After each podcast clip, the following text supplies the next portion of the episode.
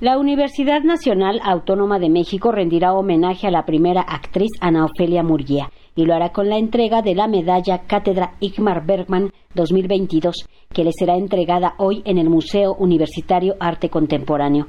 Con más de 40 años de carrera en el teatro, el cine y la televisión, la maestra Ana Ofelia Murguía ha ganado cuatro premios Ariel. Forma parte de la Compañía Nacional de Teatro.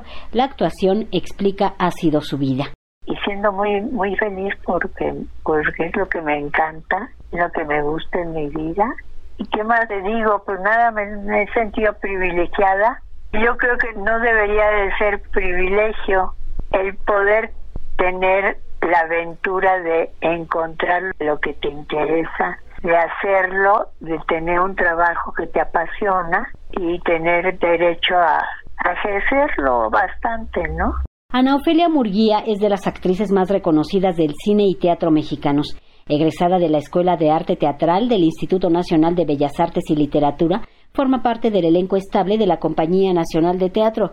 Los motivos de luz, mi querido Tom Mix, La Reina de la Noche, escrito en el cuerpo de la noche, son algunas de las cintas con las que ha ganado premios nacionales e internacionales. Nunca se arrepiente de ser actriz. Yo sí, cuando dicen que, ay, no, qué horror, no vayas a ser actor, no vayas a ser actriz.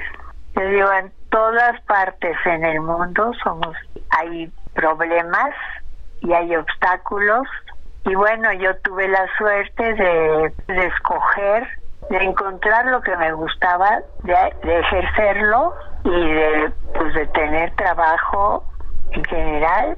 Ha sido mi vida.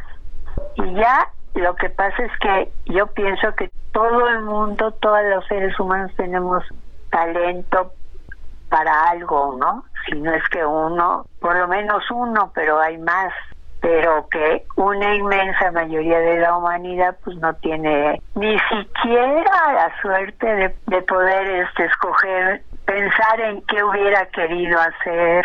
Alejandro Luna, Julieta Egurrola, Jorge Fons, Luisa Josefina Hernández, Diana Bracho y Luisa Huertas son algunos de los creadores que han recibido la medalla.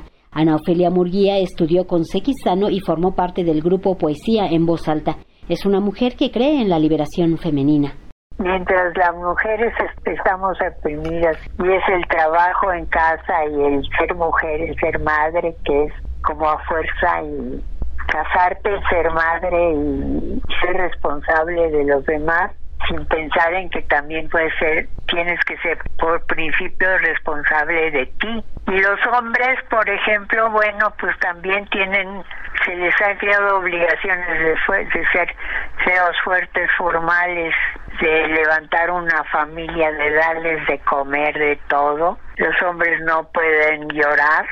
Ya se está quemando eso, pero como que empieza.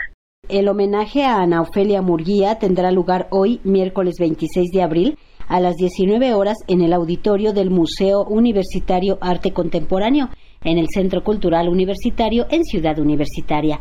Para Radio Educación, Verónica Romero.